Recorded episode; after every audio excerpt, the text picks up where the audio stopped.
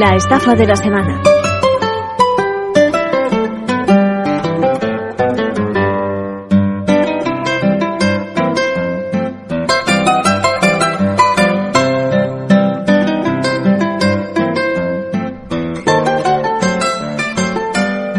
Bueno, en el capítulo de los timos en el día a día eh, hemos conocido una nueva condena a un par de individuos que visitaban las viviendas eh, con la excusa de reparar o de mejorar, entre comillas, las instalaciones de gas y que al final se saldaba por lo menos, se ha saldado por lo menos con una víctima quien finalmente tendrán que indemnizar, aparte de la condena a un año y cuatro meses de prisión por los hechos eh, cometidos. Pasarán a engrosar esa lista de estafas, algunos pensarán que pequeñas estafas porque la cantidad solo asciende a 9.400 euros, a ver, son 9.400 euros, ¿eh? con la excusa de revisar las instalaciones del gas de la propietaria. Vamos, que se han pasado tres pueblos. El caso es que el coste de dicha operación asciende a ni más ni menos que a 6.000 euros por un lado y por otra le facilitaban los individuos el pago mediante diferentes entregas de manera que la engañada a base de unas cuantas retiradas de efectivo en sucesivas, pues eso, mm, sucursales bancarias,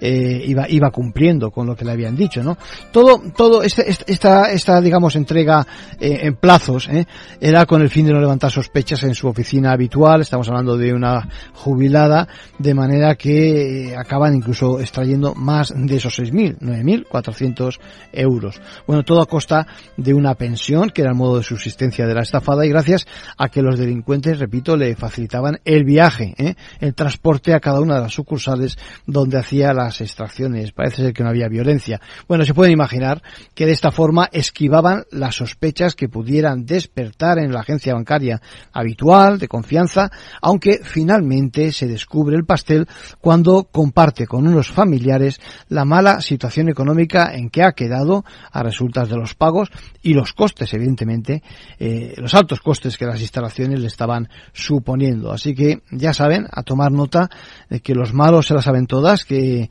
ni en casa estamos seguros muchas veces y un mensaje para nuestros mayores. Hay que compartir esas ofertas eh, en el entorno porque seguro que estarán más, más puestos al día acerca de importes y la conveniencia de hacer reparaciones o no, o estar al día con las reformas y las exigencias que la ley eh, tiene de manera que puedan esos familiares, esos eh, que nos rodean, alertarnos sobre este, este tipo de abusos.